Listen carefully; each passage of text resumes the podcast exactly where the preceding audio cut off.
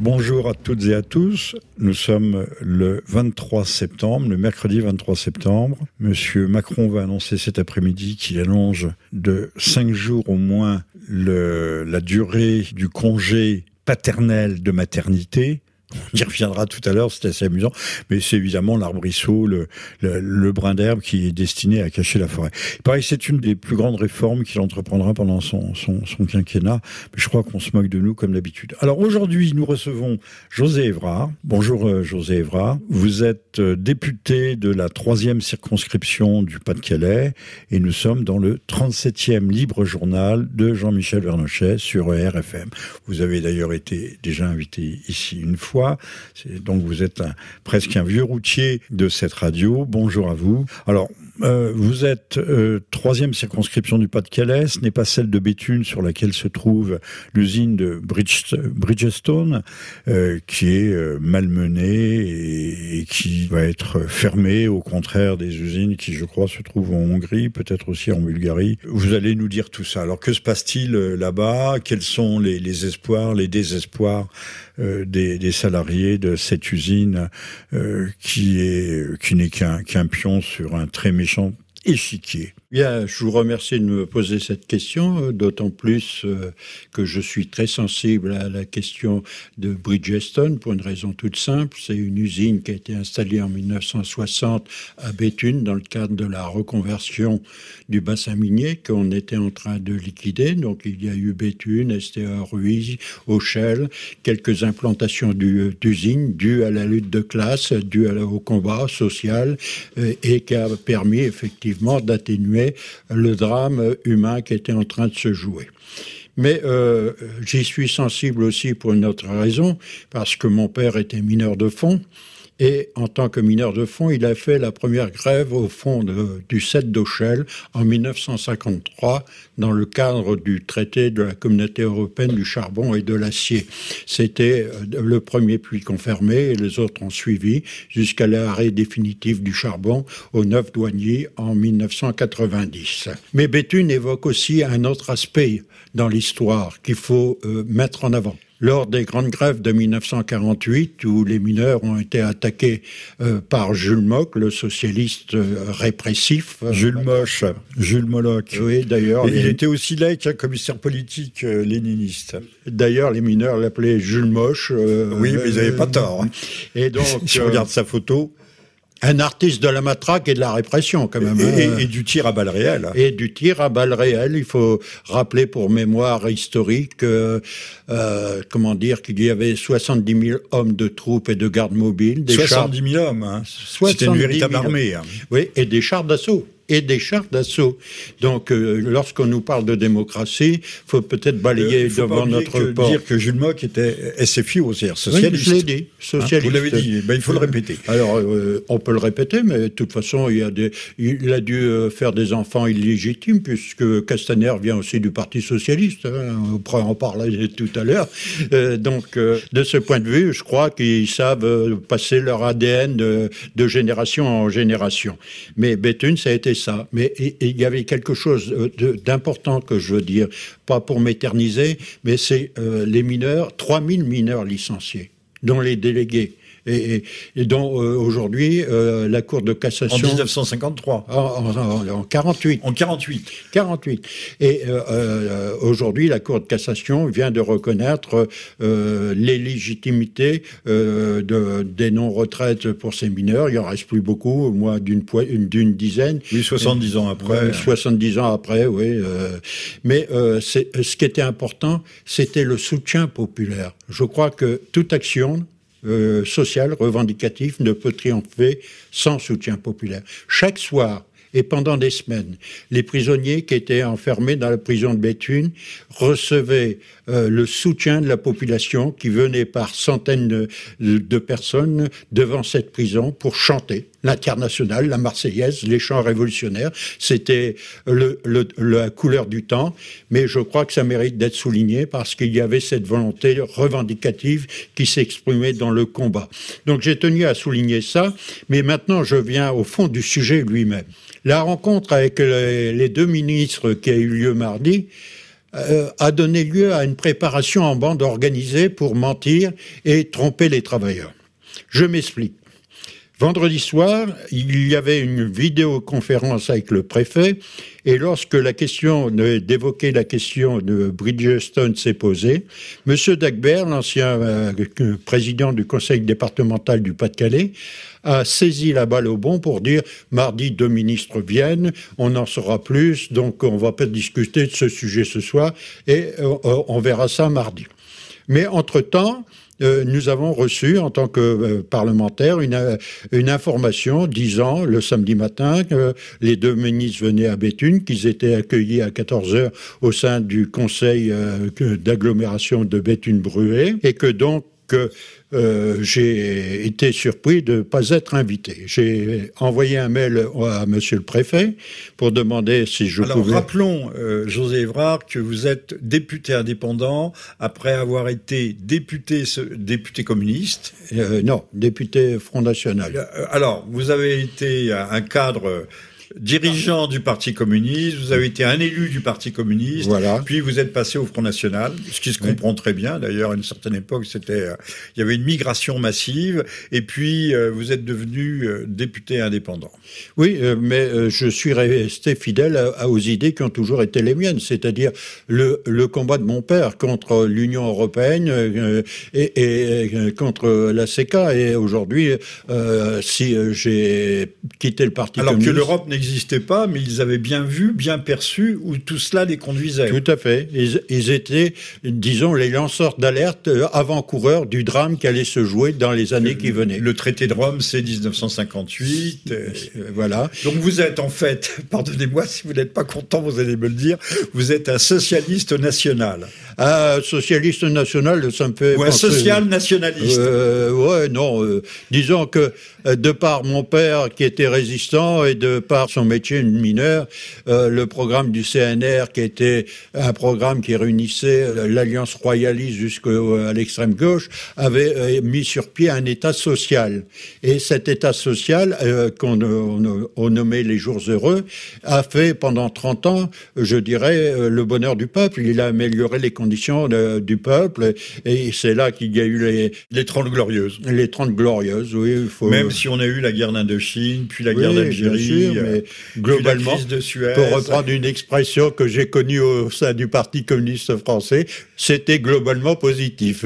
c'était Georges Marchais, faut lui rendre hommage parce que ça a été votre dernier homme d'État, en quelque sorte. Oui, voilà. C'était le chant du signe du Parti communiste. Donc je Alors, disais, organisation en bande, en bande organisée, en bande organisée, pour mentir. Et voilà. Et donc une, une demi-heure plus tard, on appelle le cabinet du préfet en lui demandant, mais voilà, j'ai pas reçu d'invitation, je, euh, voudrais, c'est mon attaché parlementaire, Guillaume Kasnowski, qui est conseiller régional, et qui, euh, a fait euh, cette demande, et il s'est entendu répondre par la secrétaire du préfet, non, monsieur Évrard euh, n'est pas invité, il n'y aura que madame Audebert-Després, qui est députée de Béthune, qui sera invitée à cette réunion. Or, je fais une petite parenthèse, lorsqu'on regarde les photos des collaborateurs macronistes, eh bien, il y a l'ancien président du conseil départemental, le nouveau, il y a madame Katia Poursou du Parti communiste, sur lequel je vais revenir longuement, parce que c'est vraiment une démonstration dans les faits de la trahison du Parti communiste et de son abandon de la, de la classe ouvrière, masqué par un discours euh, mensonger pour évacuer sa responsabilité dans les drames humains qui arrivent. Euh, je vais m'en expliquer après. Donc, euh, voilà. Sachant qu'on a eu une carte carte blanche, pardon, et carte libre aussi. Je lui mettrai un carton rouge. Et donc, euh, du coup, quand on a, eu, a, été placé devant ce refus, nous avons eu euh, un réflexe conditionné par le, ben, je dirais, à, une démarche naturelle de soutien aux travailleurs. Nous nous sommes dit, puisqu'il faut euh, faire face à cette situation qui nous écarte, brisons l'omerta qui est faite sur nous pour aller dire aux travailleurs la vérité sur le drame qui arrive. Et nous nous sommes rendus euh, vers midi à l'usine Bridgestone où effectivement il y avait tous les journalistes. Bon, euh, pour la première fois, euh, tous les micros étaient tendus pour m'écouter. C'est quand même une première. Et puis c'est là que j'ai fait une vidéo que chacun peut retrouver sur mon site Facebook pour expliquer que j'étais venu ici pour dire la vérité aux travailleurs et que ce qui leur arrivait, c'était la responsabilité de l'Union européenne, de l'Europe et de l'euro. Et donc, euh, il fallait pas qu'ils s'attendent à, une situation qui puisse les conduire à la non-fermeture de l'entreprise. Et là, j'en viens à deux démonstrations. Et je reviendrai sur Katia Pourceau après. Première démonstration, il y a, vous savez, maintenant avec la loi Pacte, ce qu'on appelle les, les accords de méthode. Or, les accords de méthode, c'est entre la direction, les syndicats et le groupe japonais. Ça s'est fait euh, pour Bridgestone. Et euh, donc, euh, ça met concrètement le groupe japonais à l'abri d'une réclamation pour rembourser les aides et notamment le CICE. De plus, l'État a chargé le cabinet Accenture de venir pour une reconversion du site de Béthune. Ça veut dire que les cartes sont déjà jetées, quoi. Elles sont. Et qu'on fait appel aux privés, euh, aux entreprises privées pour la reconversion. Voilà. L'État n'en est pas capable et surtout ne veut pas. Voilà. L'État n'a donc plus les moyens ni l'expertise suffisante et en plus, ça va coûter énormément d'argent. Évidemment. Dans l'article de, Oui, mais n'oubliez pas quand même, il y a le système des rétrocommissions ouais, qui fonctionne. Hein. Je suis peut-être méchant en disant cela, mais euh, là, faudrait euh, faudrait entrer dans les secrets d'alcove. Euh, c'est difficile. des secrets d'alcove, certainement, certainement. Donc, dans l'article, la ministre annonce qu'elle refuse de demander le remboursement des CICE. Donc, elle signe en fait son forfait en se privant de toute pression sur le groupe japonais.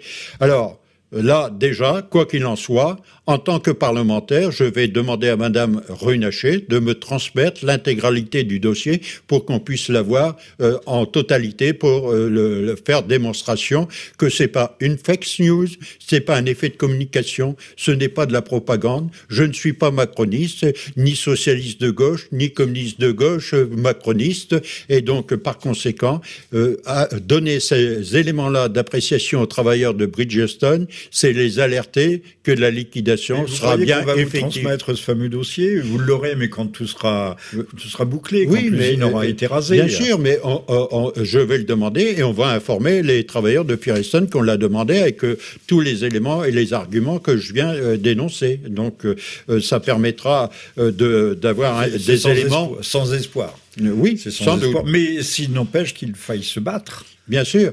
Et donc, euh, c'est là que, euh, quand on voit euh, Katia Pourceau, dans un communiqué du 16 septembre, pleurer des larmes de crocodile sur la situation des travailleurs euh, de Bridgestone, je dis que là, quelque part, euh, c'est quelque chose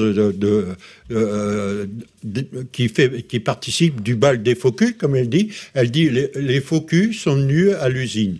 Mais elle, c'est une danseuse étoile, hein, et je vais en faire la démonstration. Parce que elle accuse Madame Audebert Després d'être macroniste et donc d'être responsable de cette situation économique et sociale certes, mais son parti a appelé à voter Macron, il porte la même responsabilité que Madame Audebert Després. Rappelez-nous de quelle couleur est-elle Elle est euh, membre, euh, sénatrice euh, du Parti communiste. bon, lorsqu'elle accuse Madame Audebert de macroniste, je crois qu'elle peut se mettre dans, dans, la même charrette. Et elle parle, comment dire, des fonds européens qui aurait permis à Bridgestone, ça vaut son pesant d'or, de créer à coup de milliards d'argent public ces belles usines en Europe de l'Est qui sont venues nous concurrencer. C'est extraordinaire comme propos quand même. Hein euh, en plus, cet argent de l'Europe, c'est le nôtre puisque nous sommes contributeurs directs à la hauteur de 23 milliards d'euros et nous en laissons 9 milliards euh, pour euh, construire des usines délocalisées en Europe de l'Est, des autoroutes, etc. Donc, euh, on est dans une situation. C'est du national masochisme. Voilà. Je dirais que c'est même un, un, euh, un, monument de jésuitisme, je m'excuse pour eux, non, non, non, et d'imposture. parce que l'institution du traité européen, dans son article 63, dit ceci, il autorise la délocalisation comme celle de Bridgestone du traité interdit de taxer les pneus si on les ramène sur le territoire français, si, si ce qui rendrait inutile si on pouvait euh, taxer les pneus à la frontière, toute délocalisation. Vous êtes en train de nous administrer la, démonstration que euh, l'Europe est une arnaque, que euh, le gouvernement, le pouvoir, avec la complicité du Parti communiste qui est soi-disant le, défendeur des travailleurs euh, est en train de liquider, de brader le, patrimoine industriel. Mais c'est tellement vrai, ça. Je poursuis un peu là-dessus et je vais euh, conclure un peu sur la remarque que vous faites. Euh, enfin, conclure, argumenter sur la remarque que vous faites. Et c'est ce qu'on appelle le principe de non-discrimination, surveillé par la Cour de justice de l'Union européenne, quand à elle, qui interdit toute discrimination, dont on doit donc on on doit laisser entrer les pneus qui euh, auraient pu être fabriqués à Béthune, mais désormais faits en Asie ou en Pologne. Voilà. Alors, prochaine étape, fermeture des usines bah, Bien sûr, c'est une, mort, une chronique d'une mort annoncée, Bridgestone, Béthune. Euh, non, mais je comprends que vous soyez outré. Le, ce, malheureux bassin minier du Pas-de-Calais a été... Euh, est mort entre 1953 et, il y a quelques années, euh, on avait redonné un semblant de, vie industrielle et ce semblant de vie industrielle est en train de s'éteindre. Alors on pourra toujours faire des films sur bonjour ou bonsoir, bonsoir plutôt chez les ch'tis. Bonne nuit les petits. Déjà à l'heure actuelle, je dirais le, le, territoire du bassin minier est un territoire euh, sans avenir industriel puisque si on examine un peu la cartographie Sinistré des naufragés. Voilà, et abandonné. Si on examine la, la cartographie des métropoles sur 75 métropoles françaises, 15 sont appelées à se développer, les autres vont stagner ou régresser.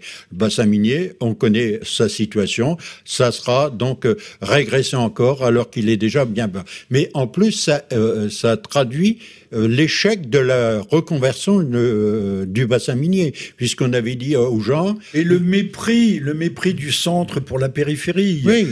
J'oserais dire que ce bassin minier est un bassin à la limite martyr, euh, en repensant euh, à, la répression des grèves insurrectionnelles de 1948. On sent bien que ces, travailleurs, ces ouvriers, ces salariés sont des, ce qu'on appelle aujourd'hui des variables d'ajustement. Et là, on n'a plus besoin d'eux, donc... Euh, on jette comme des Kleenex. Voilà. À la poubelle. à la poubelle. Et en plus, c'était souvent des petits-fils et des fils de mineurs qui étaient... Comme vous. Comme, moi. Et, et, qui plus est, euh, je veux dire, il faut rappeler euh, très brièvement le lourd tribut payé par euh, les mineurs dans la, la, grande grève patriotique qui a été déclenchée en 1941 dans tout le bassin minier et qui a fait que la citadelle d'Arras porte 218 plaques de fusillés, dont 188 mineurs pour l'essentiel des communistes. Donc euh, c'est un, double assassinat, à la fois pour la mémoire de la résistance, parce que c'était zone interdite, le Pas-de-Calais, mais aussi un double assassinat par rapport à ces gens qui se sont battus pour l'indépendance française, la souveraineté et la bataille du charbon pour permettre à notre pays de ne pas être sous la botte des Américains. dans le même ordre du, dans le même ordre d'idées, euh, parlons brièvement, si vous le pouvez, de, des usines d'Arc tout le monde connaît le cristal d'Arc, mais également, là c'est en Lorraine, euh, Baccarat, qui a été acheté, racheté avec des histoires de, véritables escroqueries à la chinoise, comme l'aéroport de Toulouse, avec des gens qui ont disparu dans... En l'occurrence, c'était une propriétaire chinoise pour Baccarat, qui fait partie du patrimoine national. Oui, on pourrait même encore élargir, euh, Monsieur Vernochet, euh, les citations d'entreprises que vous venez de faire, en ajoutant De Sey, qui était un chevron comment dire, une étoile de la dentelle à Calais qui a été rachetée par les Chinois aussi. Le jour où il n'y aura plus de dentelle à Calais. Mais, euh, non, mais que reste-t-il de la France? Que Merci, Monsieur Macron. Que merci. Merci tous ceux qui ont voté pour Monsieur Macron, surtout. Tout à fait. Et, merci à Cathy Pourceau de nous apporter le mal. Par Macron, euh, elle aurait fait pareil si elle était au pouvoir. Voilà ce que ça veut dire. Euh, donc j'espère que les, cristalleries d'Arc, qui est un, cristal populaire, c'est ce qu'on a dans toutes les, les familles populaire de France, on a du cristal d'arc. Euh, notons, et je voudrais faire juste une, remarque à, ce propos, la trahison du Parti communiste. Mais si le mouvement des Gilets jaunes a disparu, c'est parce que tout d'un coup, on a vu arriver des flots montants de, militants CGT qui étaient des, braves gens bien encadrés et, qui obéissaient aux ordres. Mais j'ai toujours pensé que euh, c'était un, projet, euh, un, projet de casser les Gilets jaunes en les faisant récupérer par la CGT. Alors à la marge, c'était les antifas, les black blocs le soir pour les discréditer, mais ensuite, aujourd'hui, les gilets jaunes n'existent plus. C'est la CGT qui l'a remplacé. Et la CGT, je pense, aux ordres du gouvernement. Et j'ajouterai un parallèle que j'ai oublié de faire par rapport à Bridgestone. Si on regarde les écrits du Parti communiste et ceux de la CGT, eh bien, la CGT oublie de dire que le Parti communiste, au même titre que Hollande, Bertrand ou Macron qu'il dénonce, oublie de citer le Parti communiste qui avait appelé à voter Macron et euh, oublie de parler de l'Union européenne. Donc, euh, par rapport à ce que vous dites, c'est l'ensemble de la gauche, pas seulement le Parti communiste, c'est aussi la France insoumise. Quand Clémentine Autain euh, dépeint les Gilets jaunes au départ de leur action revendicative de protestation contre la dégradation sociale, elle a cette expression fâché mais facho. Alors que sur fâché mais facho, oui. alors que sur les ronds-points ou dans les manifestations, il y avait des gens de toutes conditions sociales, euh, des petites et moyennes entreprises, et, même des bourgeois, même, des bourgeois, oui, oui. Et donc euh, il y avait une sorte euh, en gestation une union du peuple de France qui pouvait tracer une perspective et donner un nouvel espoir, un nouvel élan de confiance populaire pour soutenir, euh, euh, je dirais, la fin d'un État qu'on dépossède de ses prérogatives pour nourrir une oligarchie servie par des fonctionnaires zélés qui, évidemment, prennent une part du gâteau pour eux. Quoi, hein. Une grosse part même. Je pense que le, le pouvoir eu peur, même très peur, et que l'exploitation de, l'épidémie coronavirale euh, n'est pas pour rien dans, n'est pas pour rien dans ce dans ce cas de figure. Il fallait à la fois grâce au coronavirus, masquer le, le crack rampant de, de l'économie et au niveau mondial. Euh, il fallait aussi euh, casser les reins ou masquer ou occulter, masquer c'est le cas de le dire, masquer le, le mouvement des Gilets jaunes, l'éteindre, mettre un éteignoir dessus. Et on peut penser qu'il y a eu un, un calcul politique, puisqu'on sait très bien, tout le monde le dit, tous les véritables scientifiques, l'épidémie est morte depuis le mois de mars ou le mois d'avril. C'est fini. Tout à fait. Et là, on va prolonger l'état d'urgence sanitaire jusqu'au 1er avril 2021. Oui, mais peut-être que euh, euh, ce qu'il faut réfléchir à, cette démarche de prolongation de l'état d'urgence sanitaire en avril euh, jusqu'en avril prochain, c'est l'inquiétude grandissante de ce pouvoir qui, par rapport à la population, par rapport aux gens, s'inquiètent de leur réaction à venir. Parce que pour l'instant, ce que vous venez de dire, à savoir que euh, le paravent a été mis au travers du, euh, par l'intermédiaire du Covid-19 sur la crise économique et sociale financière. L'éteignoir. Voilà. Et donc, euh, tout ça a été masqué. C'est pour ça que j'aime toujours reprendre cette expression de Camus. À mal nommer les choses, on ajoute au malheur du monde. Alors, disons la vérité aux gens.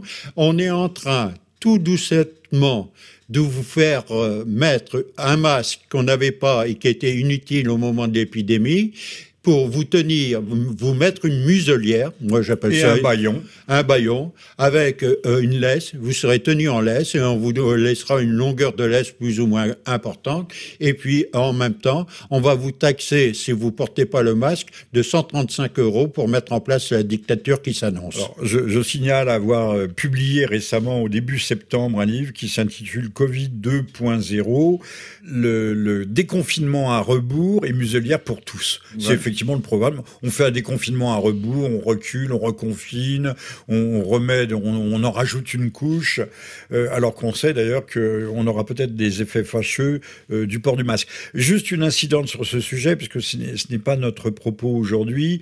J'attire l'attention de tous ceux, et surtout des personnes âgées ou qui ont passé les 65 ans, d'éviter de se faire vacciner contre la grippe parce que le professeur Montagnier a attiré l'attention sur les interférences vaccinales, les, vaccinations interférentes, qui fait que si vous êtes porteur sain du virus du Covid, la vaccination pour la grippe annuelle, qui est elle-même un, coronavirus, peut avoir des conséquences extrêmement graves, gravissimes, voire mortelles. Donc je signale la chose pour tous nos auditeurs. Oui, c'est très juste parce que euh, la psychose de la peur fait qu'ils vont s'appuyer sur celle-ci pour développer l'obligation euh, du vaccin.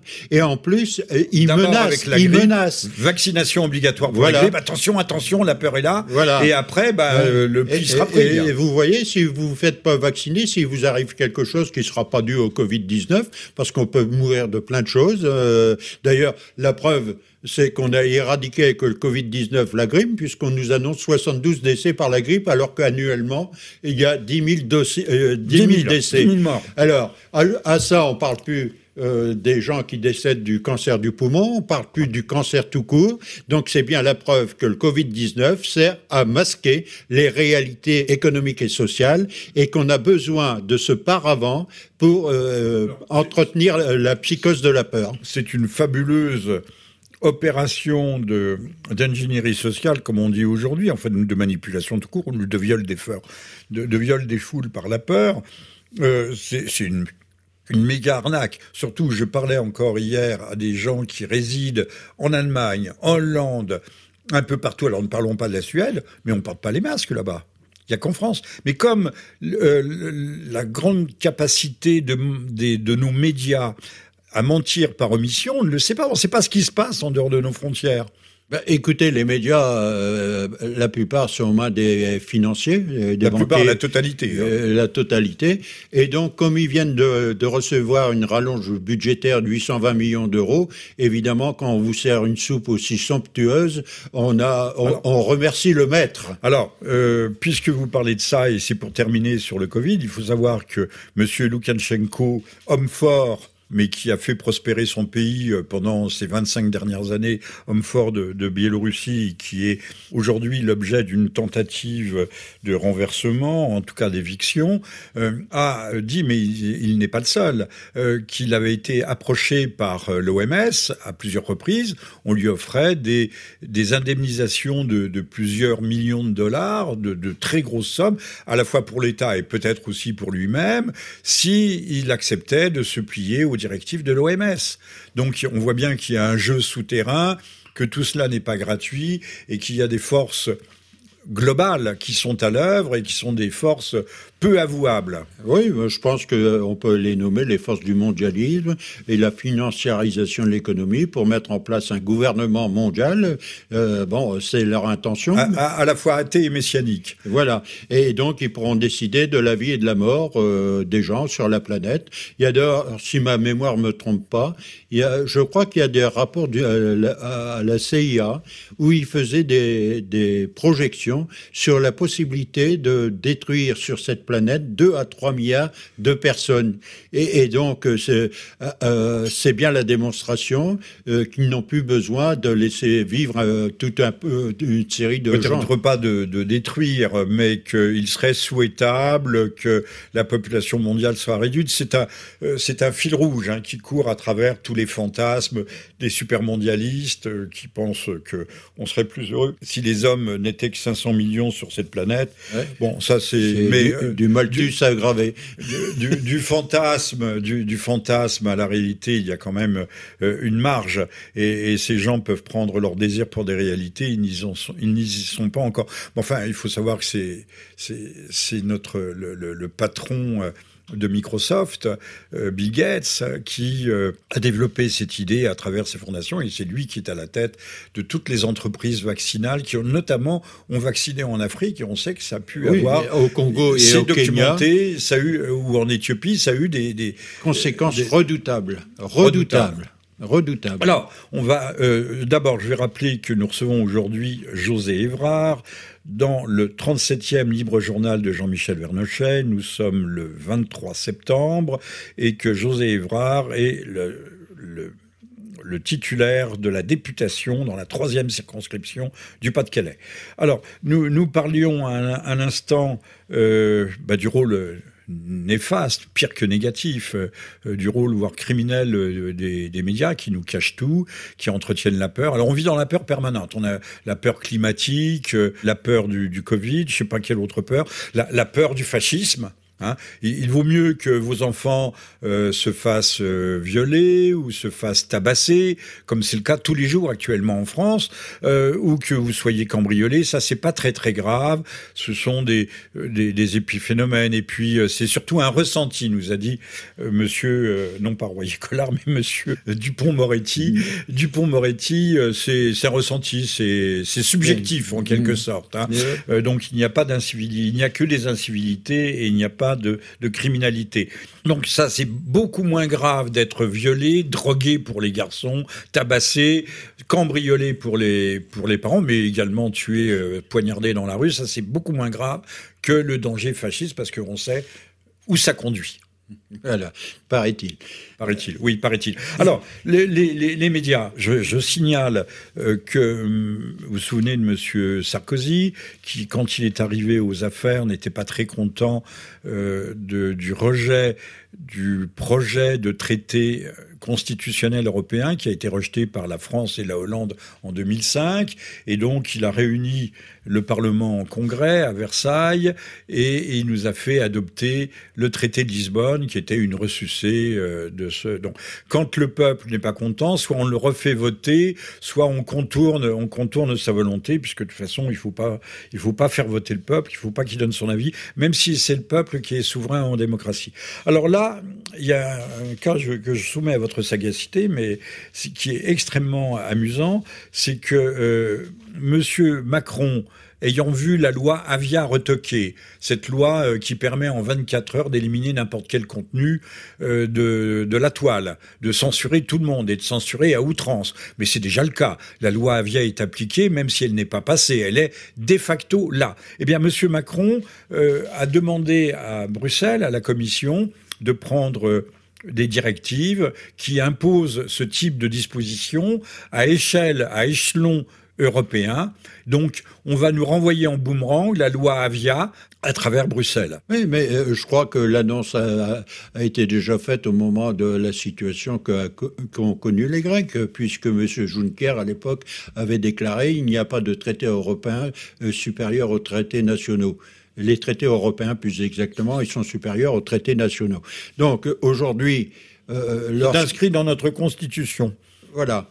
Et donc aujourd'hui, lorsqu'on voit euh, comment les choses se passent, on constate euh, qu'il y a une mise en cause de la liberté d'expression dans tous les domaines, puisque euh, s'exprimer librement devient maintenant quelque chose d'acrobatique, parce qu'il faut faire attention au choix des mots, à la sémantique, on ne peut plus dire n'importe quoi, etc.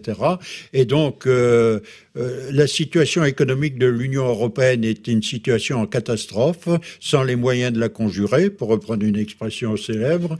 Et, cette euh, catastrophe qui s'annonce et qui s'amplifie, eh bien fait que on est dans une situation où il va falloir briguer, comment dire, museler les peuples. Alors, vous, vous avez parlé du traité de enfin de la consultation de 2005.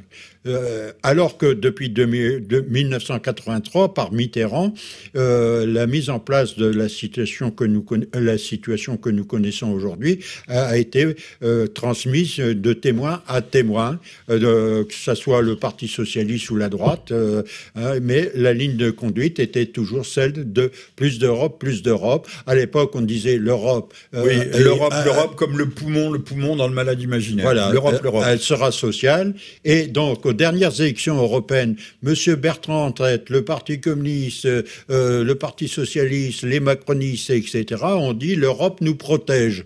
Or, nous avons commencé euh, en propos introductifs à parler de Bridgestone et démonstration est faite que l'Europe ne nous protège pas, l'Europe nous assassine. Et on continue d'accepter d'être assassiné par l'Europe. Alors, quand on nous disait mais l'Europe c'est la paix, l'Europe nous a assuré 30 années, 40 euh, années de, de paix, je vous ai remarqué euh, humblement qu'il y avait eu, euh, à partir du traité de Maastricht, donc de 93, on avait eu euh, l'enflammement des, Balkans, il y avait eu il y avait eu la Croatie contre la Serbie, puis après il y a eu l'affaire du Kosovo, ça n'avait pas arrêté. Vous savez ce qu'on me répondait à l'époque? Ah mais oui, ça ne fait pas partie de l'Europe. Ouais, on se fout de la gueule de qui? Et si on regarde, l'Europe, en fait, est en guerre permanente sur des dizaines et des dizaines de fronts. L'Europe euh, est, est, au sud Liban. L'Europe est d'ailleurs toujours en Bosnie.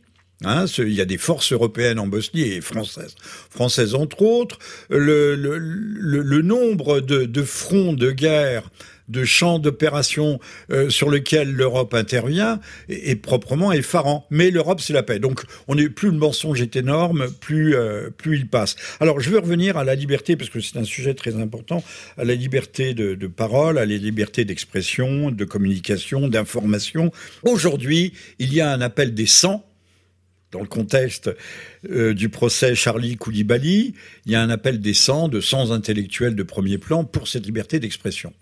Mais dans le même temps, la presse oublie de nous dire qu'il y a un intellectuel de droite qui n'a pas euh, démérité euh, de façon outrancière, même si on n'est pas obligé de partager toutes ses analyses, euh, qui est Hervé Rissen-Lalin, qui est emprisonné à Fleury-Mérogis peut-être pour deux ans. Hein. On peut euh, casser la tête d'une infirmière dans un autobus, on peut euh, démantibuler, démembrer une infirmière en la traînant sur 800 mètres euh, derrière une voiture, ça ce n'est pas très très grave. On peut penser que si les gens sont pris, ils feront quelques semaines, quelques mois de prison, guère plus. Alors, Rissen Lalin, dont je, je, je signale qu'il a écrit de très nombreux livres, qu'il a édité lui-même, je recommande fondamentalement son livre Les espérances planétariennes. C'est un livre que tout le monde doit avoir lu. Donc, Rissen Lalin a, pour caractéristique euh, de ne pas euh, gloser, de ne pas analyser. Il donne des, documents bruts. En fait, c'est un compilateur de génie de génie, il fait parler les, acteurs de, l'histoire. Et, les acteurs idéologiques et les autres, et ceux qui racontent l'histoire et refabriquent l'histoire, la reconstituent, la reconstruisent en fonction de, leurs besoins et de leur... Il n'a pas été condamné pour son œuvre écrite, il a été condamné pour des tweets ou pour la présentation d'un de ses livres. il a été condamné à plus de deux ans de prison. Et lui, il y est en prison. Et il sortira pas demain. Parce qu'avec Monsieur Dupont-Moretti, on dit, on n'est pas sûr d'y entrer, mais on est toujours sûr d'en sortir. Très, très belle formule, mais qui s'applique bien à la politique carcérale aujourd'hui. Alors, je vais, vous donner la parole. Il me semblerait que euh, aujourd'hui, eu égard à l'ensauvagement de la France, sur laquelle on va peut-être dire un mot, euh, il y a une, une tendance qui, qui, qui apparaît, c'est plus qu'une tendance, à savoir que la justice est un rempart pour protéger le vice, le crime, euh, la déviance, la délinquance contre les victimes. Les, victimes sont les gens, on l'a bien vu dans le cas de, ces squatteurs récemment, mais ça fait tellement scandale qu'on a évacué la, maison. Mais euh, les, squatteurs ont priorité, et si vous forcez la, porte d'un squatteur, vous êtes, c'est une violation de domicile euh, passible à la fois de prison et de très fortes amendes. Donc on, a l'impression que que le système, que l'institution judiciaire est là pour protéger le crime au détriment des victimes. Et, ça, c'est tout à fait, euh, tout à fait hallucinant. Et là, encore une fois, nous, nous sans intellectuels, qui veulent défendre la liberté d'expression et le droit au droit de, Charlie pour le droit pour Charlie le droit de blasphémer, comme l'a bien réaffirmé le président de la République. En France, on a le droit de blasphémer. Oui, mais on n'a pas le droit d'être impolitiquement correct. Ça, expliquez-moi, expliquez-moi. Euh, euh, voilà. Donc, euh, il faudrait peut-être, j'appelle tous nos auditeurs peut-être à, à rejoindre ceux qui pourraient lancer des pétitions. Les pétitions seront gratuites sur la toile pour la libération de et de l'Alain euh, Rissen et, surtout pour militer pour cette liberté d'expression cette liberté de pensée, cette liberté de confession, cette liberté philosophique et de croyance qui est consubstantielle de la démocratie, sans laquelle il n'y a pas la démocratie. Oui, alors votre point de départ pour euh, les explications que vous venez de donner euh, part du procès de Charlie Hebdo. Euh, je ferai remarquer au passage, il y a quand même quelqu'un d'important qui ne figure pas euh, dans les auditions du procès et qui s'appelle Jeannette Bougrabe. Je me pose la question, pourquoi Qui était la, compagne voilà, de Charb. qui se présente comme, la, comme, la, compagne. Et donc, c'est un peu surprenant que euh, Jeannette Bougrabe ne soit pas auditionnée pour, pour ce procès. en plus, je crois que ce procès et, on, on, essaye de faire en sorte qu'ils ne prennent pas trop une dimension de réflexion chez les gens par rapport à ce que vous avez appelé l'ensauvagement de la France. Moi, je dirais la dérive vers une situation délétère d'un point de vue social, parce que vous avez parlé des, faits divers d'agression, mais il y a eu aussi un, égorgé Gare du Nord, hein, il ne faut pas l'oublier. Euh. Euh, il y a eu également un jeune homme poignardé qui est mort euh, dans le métro de Lyon récemment. Oui, tout à fait. Alors, la presse ne joue pas son rôle parce qu'il y a 900 ah, agressions journalières. Combien 900. 900, voilà, il faut le répéter. 900. 900 agressions journalières. Plus ou moins graves, mais beaucoup sont graves. samedi, mardi dernier, quand je suis venu pour les travaux de l'Assemblée nationale, je sors du TGV à la gare du Nord et euh, j'ai la, surprise de constater que le pouvoir a mis en place six policiers pour vérifier si tous les voyageurs qui descendaient portaient leur masque. Alors, si, et là, ils sont prêts à verbaliser hein, et, à vous embarquer et à vous embarquer et en même temps à faire en sorte que euh, euh, on s'occupe pas des 900 agressions journalières parce qu'il y a du pain sur la planche. je lisais un titre ce matin sur boulevard Voltaire, où il y a à boire et à manger. Alors, le titre était Église profanée à Pérol. Pérol, c'est à côté de Montpellier. Église profanée à Pérol. Il jette la croix de l'hôtel. Il jette la croix de l'hôtel, met le feu met le feu et défèque. On dirait presque du, du, du Flaubert. C'est beau comme la, première phrase euh, de, de Salambo. Hein. Il jette la croix, il jette la croix de l'hôtel, met le feu et défèque. Il pisse, il pisse partout, etc. mais ça, euh, on a attrapé le gars. Hein. Ça commence comme ça. On jette les croix sur le sol, on défèque dans une église, mais après on revient et on égorge le prêtre. Bah, il faut, comme ça s'est passé il y a deux, trois ans. Je crois que la question de, de, de, cet ensauvagement et des questions de justice passe par une chose toute simple. On ne peut pas laisser en liberté des gens qui attendent à la vie des gens. Euh, alors, alors, alors, José Evrard, hier, je, regardais la télévision, on nous annonce qu'une gamine de 9 ans, allant chercher son pain euh, à la boulangerie à quelques centaines de mètres de chez elle, est embarquée dans un véhicule. Grâce au ciel, et on peut lui dire merci, le gars ne la tue pas, mais il la viole, la malmène là-bas. Euh, et on arrête le type parce que il y a des caméras, je sais pas quoi, et on s'aperçoit que c'est un multi multi récidiviste puisqu'il a déjà été condamné 18 fois pour des faits de délinquance sexuelle. Extraordinaire, non? Donc l'Alain Rissen est en tôle parce qu'il a tweeté je ne sais quoi. Et, lui, le gars, le, le l'agresseur perpétuel, il, aurait très bien pu tuer la petite, parce qu'en général, les gars, euh, et puis diront ah bah j'avais peur d'être attrapé, c'est pour ça que je l'ai étranglé ou que je l'ai mmh. éventré.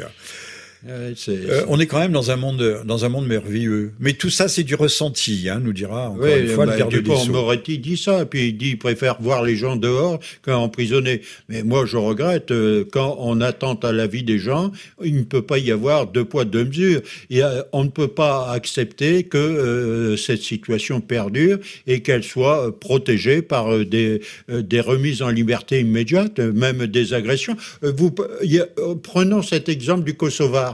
Euh, qui a violé pendant trois heures euh, une étudiante euh, du côté de Rennes. le Kosovo ne le reconnaît pas comme un de ses ressortissants, et donc la France est tenue de le garder chez oui, elle. Soi-disant. Et ne peut pas l'extrader. On, ne peut pas l'extrader pour ne pas faire d'apatride. Voilà. Mais donc on recueille tous les apatrides. Voilà, c'est ça. Il y a 300 à 400 000 migrants, enfin 200 000 officiels, 200 clandestins qui rentrent chaque année en France, mais ils y restent tous on n'en expulse aucun. Tortionnaire du monde entier, la France vous ouvre les portes. N'est-ce pas vu, euh, José Évrard, qui aviez eu vent ceux qui étaient à, Calais, justement, les gens à qui on donnait 400 euros pour euh, déménager et qui revenaient, euh, qui revenaient aussitôt par le, le, bus. Alors, ce que je vais vous rapporter par rapport à cette sollicitation, c'est ce que m'a rapporté un ami calaisien qui est bien placé pour savoir comment les choses se passent. Ce n'est pas un menteur professionnel. Non, il n'est pas, pas, macroniste. Il n'est pas journaliste non plus. Il n'est pas journaliste non plus, donc de, de tard qu'il n'a pas. Euh, Et de tard rédhibitoire. Donc, c'est, ce, cet ami m'expliquait que on prépare le, le, départ des migrants à Calais.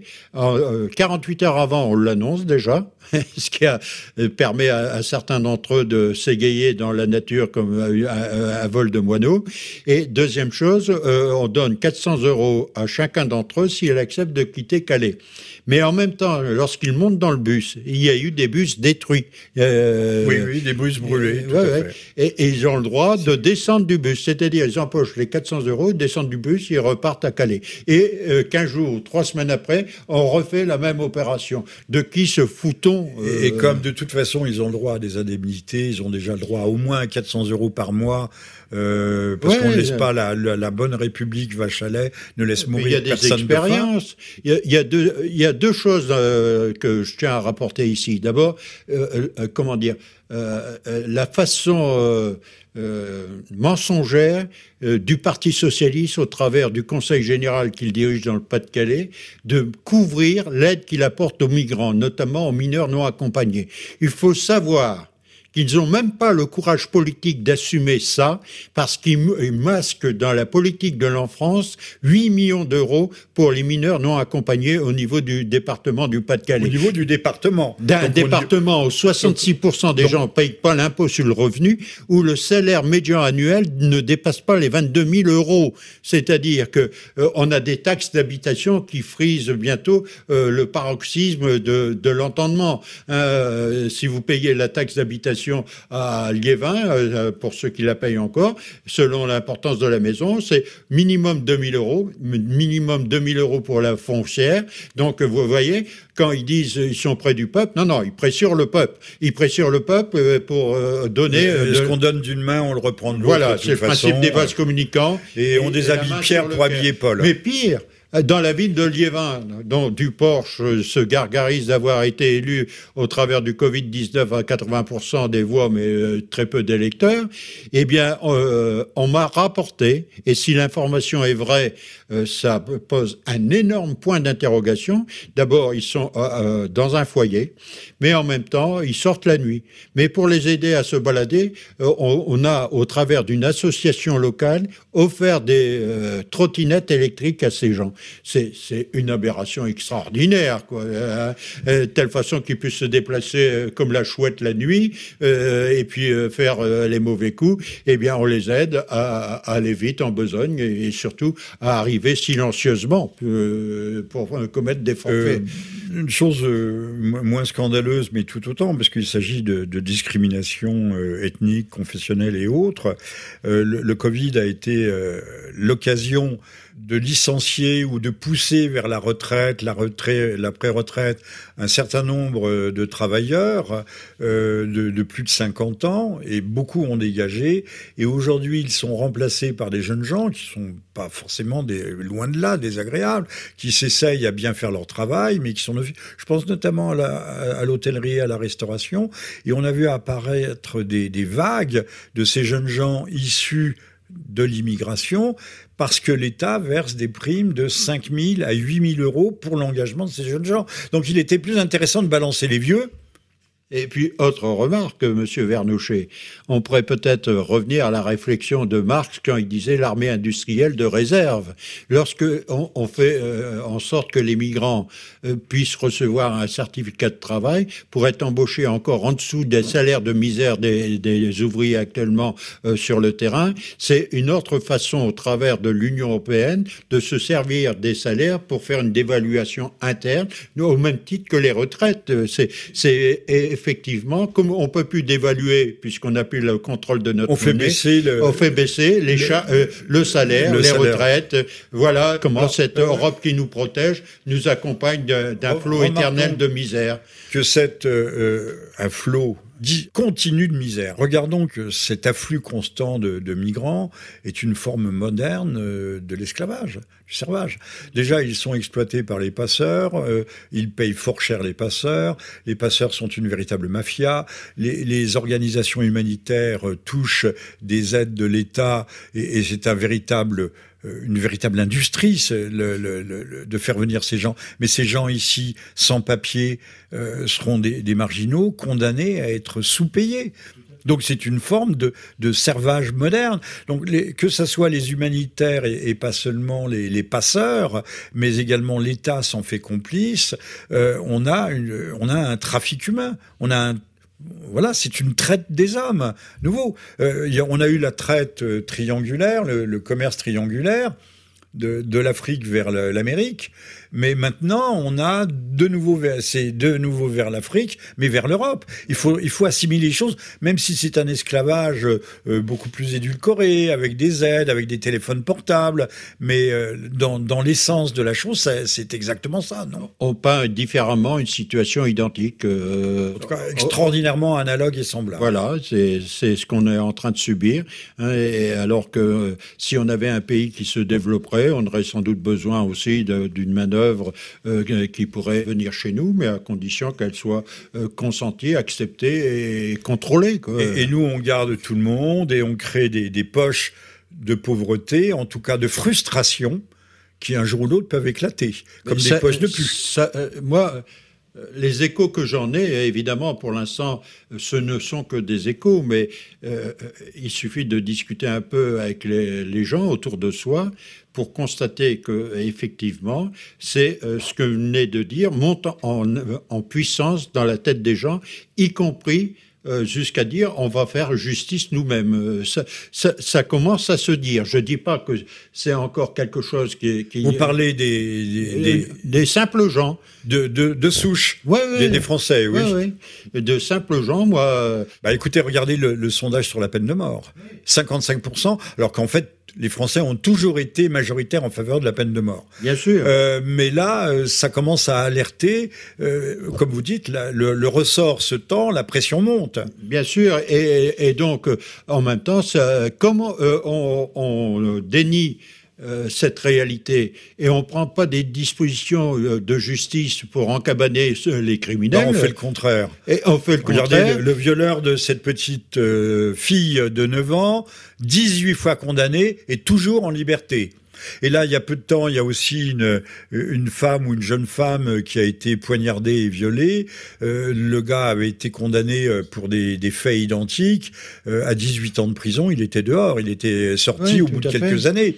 Hein, et, et, ça, ça ne, ça doit quand même choquer quelqu'un quelque part dans notre société. Tout à fait. J'ai même euh, par rapport à cette situation, mais j'ai pris l'exemple, j'aurais pu en prendre d'autres, mais c'est celui-là qui s'est présenté le jour où j'ai fait cette vidéo sur Facebook. Euh, c'est euh, cette lycéenne de Reims qui a été tabassée parce qu'elle se refusait au gars qui l'a, qui l'a dragué. Et, et j'avais conclu en disant est-ce que Monsieur Dupont-Moretti va trouver un argument pour trouver une relaxe pour ce, cette personne qui tabasse une jeune fille parce qu'elle se refuse, quoi. Hein. Ah oui, euh, si tu te refuses, c'est que t'es raciste. Voilà, c'est ça. soit t'es une salope, soit t'es raciste. Voilà. Euh, c'est une, vieille rhétorique. Hier, je vous signale qu'à Strasbourg, euh, une jeune femme a pris un coup très violent sur le visage. Elle était tenue par deux autres hommes parce qu'elle était en jupe. Alors, je sais pas quelle était la, la dimension de sa jupe, courte, très courte, mais faut-il obligatoirement Elle s'est fait traiter de pute en jupe et tout le monde avait l'air de trouver ça très bien. Surtout, le, plus grave, c'est qu'il y avait une dizaine ou une quinzaine, dit-elle, de personnes qui étaient autour. Personne n'est intervenu. Voilà, Tout le monde a laissé faire. Euh, et c'est pas la première fois. On, se fait tabasser et piétiner le visage parce qu'on a fait remarquer à des jeunes gens des jeunes gens ou des jeunes tout court qui ne portent pas de masque, euh, ça devient quand même, euh, euh, ça devient extrêmement inquiétant. On pourrait, ne croyez-vous pas qu'on pourrait parler au fond de, de terrorisme à bas bruit, de terrorisme au quotidien Parce que que, que, veulent, que voulaient ces jeunes gens qui se sont attaqués à cette femme en jupe Qu'elle porte le hijab, mais le hijab à ce moment-là, c'est plus un vêtement, c'est plus un choix personnel, un choix religieux c'est non, c'est ça, un uniforme. un uniforme. Donc l'uniforme est obligé. Mais oui, mais ça, euh, je crois qu'il faut qu'on prenne des dispositions draconiennes. Euh, je crois qu'il faut que la justice soit draconienne dans ses jugements et qu'elle. Alors, ne faut-il pas changer la justice aussi hein? Ah ben ça, ça demande aussi euh, une prise en compte euh, euh, de la réalité de la situation et d'apporter des vraies réponses. Il faut construire des prisons. On n'a pas assez de prisons. Il y a ça. Après, si les Français, l'exemple de la peine de mort, reviennent à dire à 55% qu'ils sont à nouveau pour la peine de mort, c'est parce que effectivement, ils sentent bien qu'il y a un danger qui se développe et qu'ils veulent pas en être victimes. Voilà ce que ça exprime les 55% à mon avis. Alors en dehors de ça, il y a un autre aspect aussi. C'est, je Nous sommes tous des condamnés à mort entre nous, soit dit. Hein. Je pense que de la même façon que le masque rentre dans la psychologie de la peur, l'État en a rien à foutre de cette situation-là parce que ça entraîne aussi la psychologie de la peur et ça entraîne aussi la soumission. une peur, ouais. peur, soumission. Euh, euh, le, changement climatique, la peur au quotidien, euh, on rase les murs. C'est une stratégie qui s'appuie sur des peurs différentes, mais qui conjugue une psychose euh, obsessionnelle qui, fait, qui entraîne une inertie de réaction. Alors, au mois de mai, j'avais publié un livre post-Covid, enfin ça s'appelait Covid, le, gouvernement de la peur. Le gouvernement de la peur. Euh, effectivement, on traumatise les gens, on crée une sorte d'état de sidération permanente, euh, de, stupeur, donc une psychose. Euh, on ne sait plus, d'ailleurs, on l'entend, on ne sait plus entre ce qui est dit à la télévision, la télévision étant le Aristoteles Dixit, c'est-à-dire l'autorité fondamentale vue à la télé, entendue à la télé, et, ce que disent de grands professeurs de médecine, style Raoult, Perron ou Delépine. Gérard Delépine est passé ici il y a quelque temps c'était une des dernières émissions. Euh, euh, ceux-là n'ont pas des voix inaudibles, mais euh, ils n'ont pas l'accès aux grands médias, ou très peu, ou très peu. Et, donc, on, peut traiter impunément le professeur Raoult de menteur, de falsificateur. Donc les gens ne savent plus.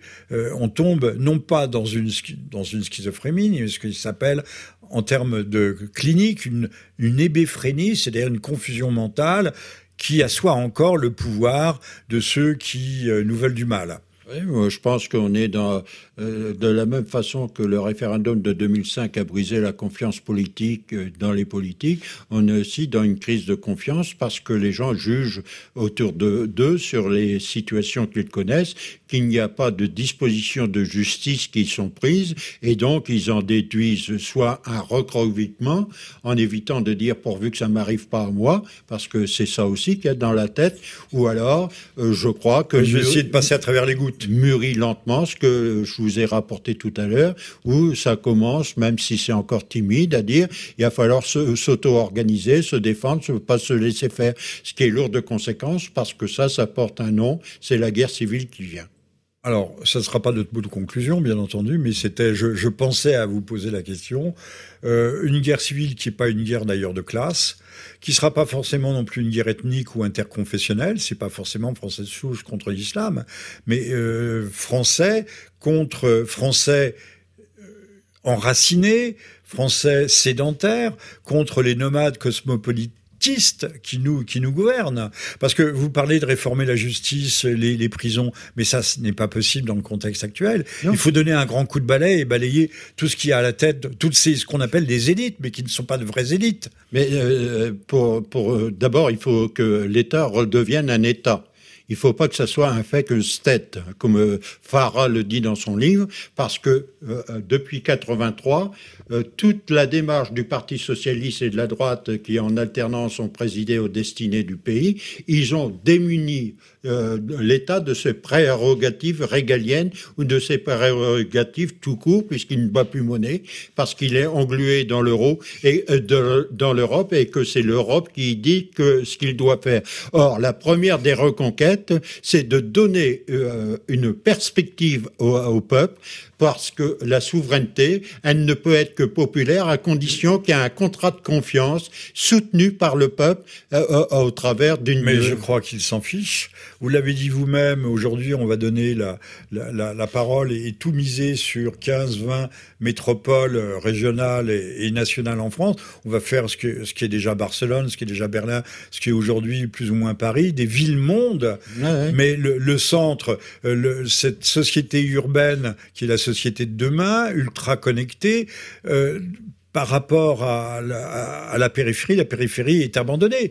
Il n'y a plus de poste, il n'y a plus de clinique, euh, il n'y a plus de transport, il n'y a plus rien. C'est les gilets jaunes. Hein. Je parle de la France, de la France euh, non pas rurale, mais de la France périphérique là. Oui, mais euh, il faut jamais désespérer. Hein. le désespoir est une cause morbide. Je pense que même si effectivement la relance de, des gilets jaunes a été une demi-teinte, ça veut dire que le mouvement est encore là. Ça veut dire que euh, il faudra pour les présidentielles de 2022 un leader politique qui affirme une perspective, qui et qui, recourt au référendum, parce que le référendum c'est la souveraineté populaire dans sa entièreté, et, donc euh, c'est la possibilité de rétablir entre un peuple et un leader politique le contrat de confiance. Or, le contrat de confiance n'existe plus. C'est pas une démocratie directe, mais c'est la démocratie tout court. C'est la démocratie tout court. Alors, vous avez vu que les élites européennes sont résolument hostile au référendum, puisque le dernier, ça a donné le Brexit. Je vous rappelle qu'en 2005, la France et la Hollande ont voté contre le projet de traité euh, constitutionnel européen. mais le Royaume-Uni devait voter, et la Pologne. Et les deux référendums ont été du coup sur coup annulés. Bien sûr. C'est extraordinaire. Alors, euh, je rappelle, euh, nous allons, je vois que vous regardez votre montre, vous avez une session cet après-midi, que nous recevions aujourd'hui, mais ce n'est pas la conclusion. Hein. Encore une toute petite minute, nous recevions José Évrard, qui est le député de la troisième circonscription du Pas-de-Calais, qui est proche de Béthune et proche de Bridgestone, dont nous avons beaucoup parlé. Vous étiez à l'écoute du 37e Libre Journal, je ne, le répéterai pas à la fin de l'émission, Libre Journal de Jean-Michel Vernochet, nous sommes le 23 septembre. Alors aujourd'hui, ce 23 septembre, je livre ça à votre sagacité, euh, Monsieur Macron va faire une annonce fracassante et bincheur dans le cadre de son quinquennat finissant enfin il reste encore deux ans, il va nous dire que le congé maternel, paternel, paternel, maternel, et passe de 9 à 14 jours. Donc je me suis demandé si les hommes allaient se faire greffer des seins, se faire pousser des seins, s'ils allaient donner les euh, pauvres enfants d'ailleurs qui sont astreints euh, au, lait synthétique, alors que euh, l'immunité se transmet par le lait maternel. C'est une très très, grande très grande avancée sociétale. Écoutez, je considère que quand on fait du sociétal, qu'on n'a plus de politique économique et sociale. Et donc le sociétal est un paravent à, un renoncement dans tous les domaines. Euh, ça a commencé avec François Mitterrand, lorsqu'il a commencé à faire du sociétal avec SOS Racisme, et ça a été poursuivi ensuite sous les différents gouvernements. Le sociétal, si c'est pour améliorer un congé de paternité, c'est une chose, mais est-ce que ça va régler tous les autres problèmes C'est bien mignon, c'est gentil, c'est beaucoup moins grave que la loi bioéthique voilà. avec l'infanticide autorisé maintenant. À 9 mois. À 9, mois. Mais c'est hallucinant. Comment peut-on imaginer un truc pareil? Mais comme dit Aurore Berger, on peut penser qu'aujourd'hui, avec les techniques modernes, on peut, on peut faire des enfants autrement que par la voie naturelle. Et on peut, on découpera les fœtus dans le ventre de l'homme-mère comme aux États-Unis, ce que fait la marchandisation de l'humain. Et on vendait euh, le, planning familial, rachetait, faisait découper les fœtus, il les vendait par morceaux au laboratoire. De la même trafic, de la même authentique. Hein. Ce que je dis n'est pas un, une bah, Il y a déjà le trafic des organes. Hein. La guerre du Kosovo, si chacun euh, regarde un peu la vérité, tout le moment, les choses mais se sont Kouchner s'est fendu d'un rire homérique pour dire comment, moi, euh, la Maison Jaune. le proconsul, oui, oui, mais. mais euh, la commissaire qui suivait ces affaires qui était le, le, procureur général du tribunal pénal international, euh, avait accrédité, il y avait un rapport, avait accrédité ces, ces rumeurs qui n'étaient plus. Mais je crois que Péan avait fait un livre aussi pour dénoncer ces choses-là, si ma mémoire me trahit pas. Et personne ne l'a mis en diffamation pour non-vérité euh, et véracité des propos. Et tout le monde sait que nous portons le, nous portons le Kosovo à bout de bras, puisque c'était l'anniversaire récemment peut-être de sa création. Euh, que c'est un État mafieux, mais qui est tenu aussi par le camp Bondsteel, qui est le plus grand camp américain hors des États-Unis. Enfin, c'est une, affaire euh, extravagante. Le Kosovo n'est pas encore dans l'Europe. Euh, un dernier mot, je voulais saluer la, mémoire de, de Michael Lonsdal, l'acteur qui s'est converti sur le tard, au tard de sa vie, au, au crépuscule de sa vie, qui s'est converti au catholicisme Si vous me permettez, Monsieur Vernouchet, je vous voudrais faire un, ah, un aparté. C'est vous l'invité. Non, non, c'est parce que j'ai vu passer dans la presse une déclaration de Mélenchon qui euh, était pour euh, déboulonner la statue de Saint-Louis en l'accusant d'être le, euh, le, premier à avoir fait un signe distinctif pour désigner la communauté juive. Et, et c'est un mensonge. Monsieur Mélenchon, il est peut-être érudit, mais je crois que là, il est dans une page blanche parce que, en fait, cette décision, c'est pas Saint-Louis qui l'a prise, elle émane du concile de Latran qui s'est tenu en 1215. C'est la fameuse rouelle. Voilà. Et Saint-Louis est né à peine un an après. Et on fait euh, dire à Saint-Louis... Non, non, mais il faut, il faut déboulonner euh, Saint-Louis parce qu'il a fait euh, brûler le Talmud après une controverse, une controverse tout à fait honnête, ce qu'on appelait à l'époque l'époque en latin une disputatio entre, les, entre de grands rabbins et des clercs de l'Église, et il est apparu que le, Talmud était quelque chose d'assez pernicieux. Euh, et donc il a été brûlé en presse de grève, et je pense qu'on ne pardonne pas. La statue de, Saint Louis à Saint-Louis aux États-Unis a été déboulonnée, a été en tout cas déplacée. Alors, Michael Lonsdal euh, m'intéresse parce que à bien des, titres. C'était un excellent acteur, mais il a joué un de ses derniers rôles dans Des hommes et des dieux, qui rappelle, le, qui relate l'affaire des moines de Tibérine, qui ont été égorgés, mais ils étaient en terre euh, étrangère, je ne dirais pas en terre ennemie, en tout cas en terre d'islam. C'était pas très bien parce qu'ils étaient là depuis toujours. C'était pas très bien de les égorger. On ne sait pas d'ailleurs si ce n'est pas l'armée, euh, euh, l'armée nationale algérienne qui aurait commis une bavure. Mais je rappellerai que cette situation qui était, ce drame qui se situe de l'autre côté de la Méditerranée, s'est retrouvé dans l'église du, du, Rouvray avec l'égorgement de ce prêtre, avec des, des gens dont l'un d'eux au moins était avec un, bracelet de, suivi, était quelqu'un qui était en permission ou qui euh, aurait dû se trouver en prison.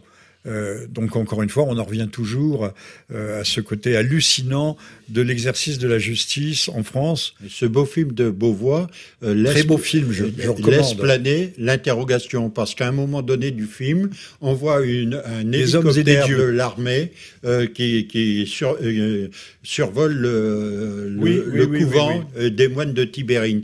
Donc l'interrogation est posée aux gens de faire le chemin de la réflexion pour savoir quoi euh, en dire. Alors, euh, un dernier mot, euh, vous allez encore c'est vous qui allez conclure, Monsieur Évrard.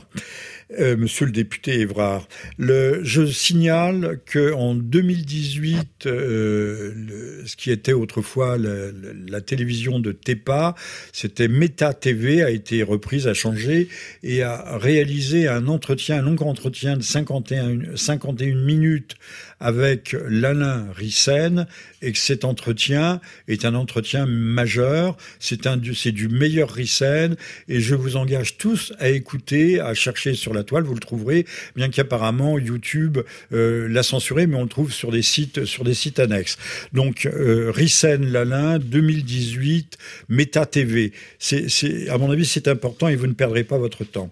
Euh, dernier mot, puisqu'on parlait de guerre civile, c'est vrai qu'elle nous pend au nez hein, comme une goutte euh, au nez d'un vieux chien. Il y a une affaire extraordinaire, Madame Bader, pas de la bande à Bader, vient de, décéder. C'était un personnage un peu étonnant, progressiste, comme on dit, progressiste de la Cour suprême des États-Unis et risque d'être remplacé par une dame qui sera euh, proposée samedi, qui a le tort d'avoir eu sept enfants, d'être une catholique pratiquante. Euh, donc c'est atroce puisque les, progressistes seront ce qu'on appelle les progressistes, mais il faudrait peut-être traduire, c'est-à-dire euh, euh progressistes, c'est Lives Black Matter, financé indirectement par Rothschild, Soros et, compagnie, et puis euh, soutenu euh, qui est le qui a un socle LGBT. Il faut le rappeler, il faut le rappeler, il faut le dire. C'est pas simplement euh, un, mouvement indigéniste et racialiste. Ce n'est pas seulement ça. Donc l'Amérique aussi est, à la croisée des chemins. L'armée américaine a fait une déclaration assez assez surprenante, ou en tout cas très inhabituelle, en disant qu'elle n'interviendrait pas dans le processus électoral américain. C'est tout dire. Alors, que va-t-il se passer? Parce que notre sort en dépend. Que va-t-il se passer, à votre avis, euh, aux États-Unis? Euh, Risquons-nous une guerre civile, euh, ou une guerre raciale, ou une guerre civile tout court? Parce qu'encore une fois, c'est pas seulement les Noirs contre les Blancs, loin de là, mais c'est les forces mondialistes contre les forces patriotiques, dirons-nous. La situation aux États-Unis, je ne la connais pas sur le bout des doigts, mais ce que je peux en dire de ce que j'appréhende, euh, c'est d'abord qu'il y a une contestation populaire sur les questions sociales, exprimée d'ailleurs au travers et au sein du Parti démocrate par Sanders et euh, relève, la Costa, je ne sais plus comment, euh, il y a ça. Et puis, euh, il y a euh, surtout une situation dégradée de l'économie, donc entre les républicains qui, eux, disent... Notamment en raison du Covid. Oui, et donc protectionnisme. Et puis, je crois aussi que les démocrates ont quelques que peut-être quelques charrettes nauséabondes qui traînent derrière eux. Paraît-il. Euh, paraît-il, ouais. Et, qu'il faut peut-être faire une diversion pour éviter un véritable débat. Euh, mais euh, ce qui est important, c'est que au-delà de ce qu'on pense du personnage, peu importe, chacun est libre de penser ce qu'il veut, c'est la liberté d'expression aussi dans ce domaine. pour la première fois, il y a trois jours, Donald Trump est passé devant Biden de, de 47 à 46 il a refait 10 ou 15 points de retard, ce qui veut dire que la perspective de la réaction, la réélection de Trump est une perspective envisageable qui n'encourage pas les mondialistes à le soutenir, mais au contraire à essayer de le détruire. Euh, on accuse euh, Donald Trump de vouloir faire la guerre. En fait, euh, constatons que dans ces quatre dernières années, il a plutôt retiré des soldats, il a fait la guerre nulle part. En tout cas, il, il y a eu un reflux. il s'est efforcé de stabiliser certaines régions, le Proche-Orient, bien, ou mal. mais ce n'est pas à nous d'en juger ici et maintenant. C'est pas un, un fauteur de guerre. Ce qu'il y a d'extraordinaire, c'est que ces émeutes qui qui sont toujours actifs dans une quarantaine de grandes villes, notamment du nord des États-Unis, qui sont de véritables émeutes, avec mort d'hommes. C'est Trump qui en est accusé. C'est lui, c'est extraordinaire. L'inversion, dirait l'Alain Rissen, l'inversion accusatoire. Voilà, la projection inversée. Eh bien, écoutez, euh, euh, José Évrard, député de la troisième circonscription du Pas-de-Calais, vous serez amené à, revenir nous rendre visite. Vous étiez à l'écoute du 37e Libre Journal de Jean-Michel Vernochet ce mercredi 23 septembre. Je vous dis à toutes et à tous à très bientôt et merci.